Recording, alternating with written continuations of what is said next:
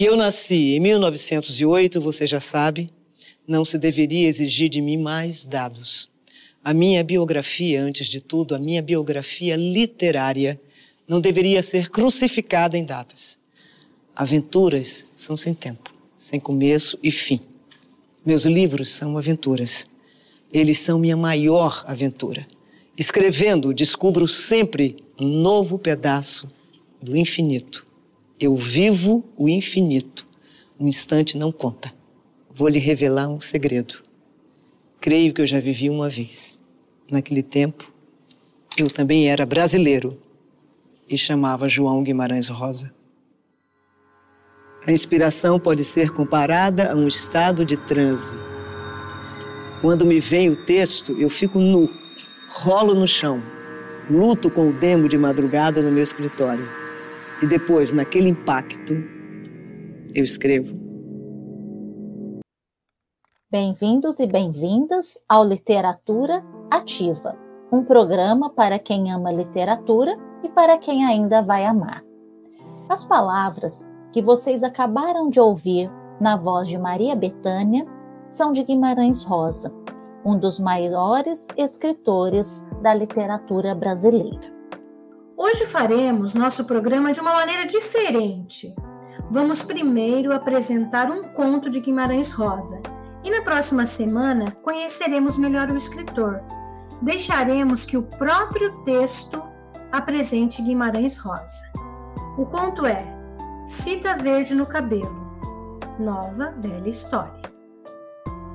Havia uma aldeia em algum lugar, nem maior, nem menor, com velhos e velhas que velhavam, homens e mulheres que esperavam, e meninos e meninas que nasciam e cresciam, todos com juízo suficientemente, menos uma meninazinha, aqui por enquanto. Aquela, um dia, saiu de lá com uma fita verde inventada no cabelo. Sua mãe mandara um cesto e um pote à avó, que a amava, a uma outra e quase igualzinha aldeia. Fita Verde partiu.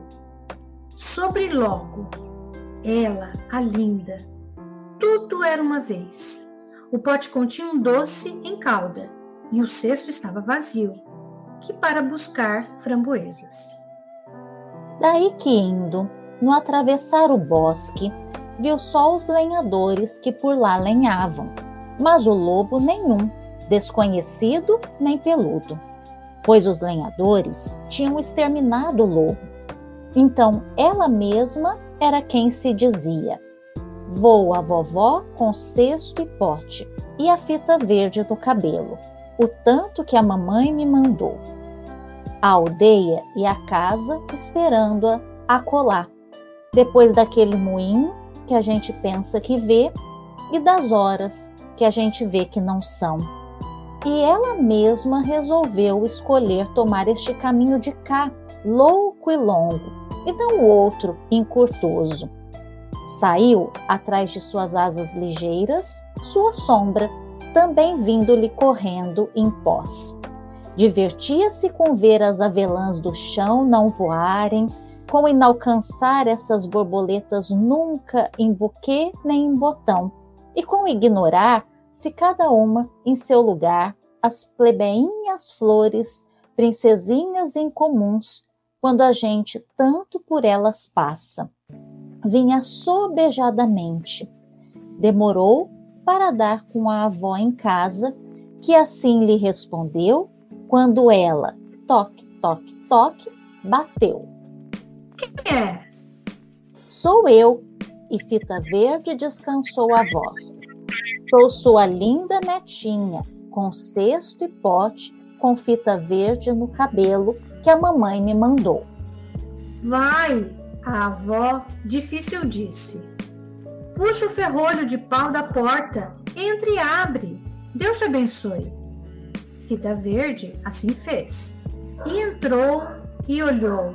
A avó estava na cama, rebuçada e só.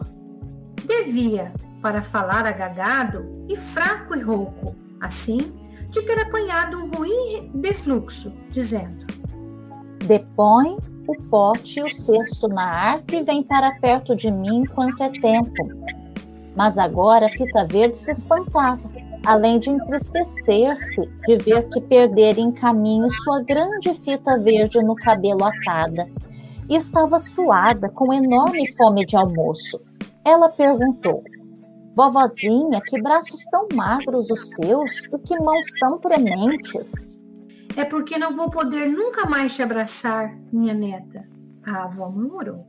Vovozinha, mas que lábios, ai, tão arroxeados.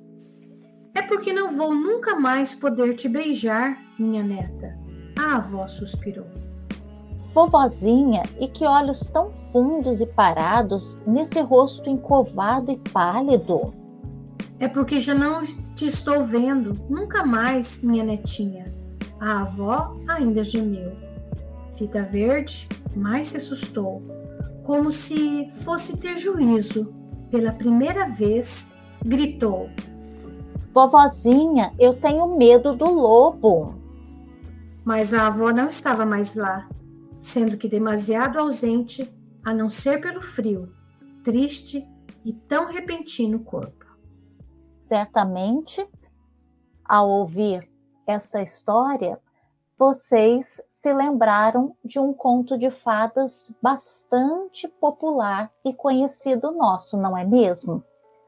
Creio que a maioria se lembrou de Chapeuzinho Vermelho, né, da história infantil.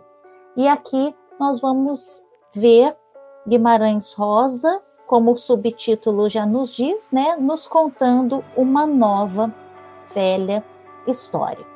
Então, na próxima semana, vamos falar sobre o escritor. E esta semana teremos acompanhando, então, a leitura que fizemos agora do conto, uma playlist.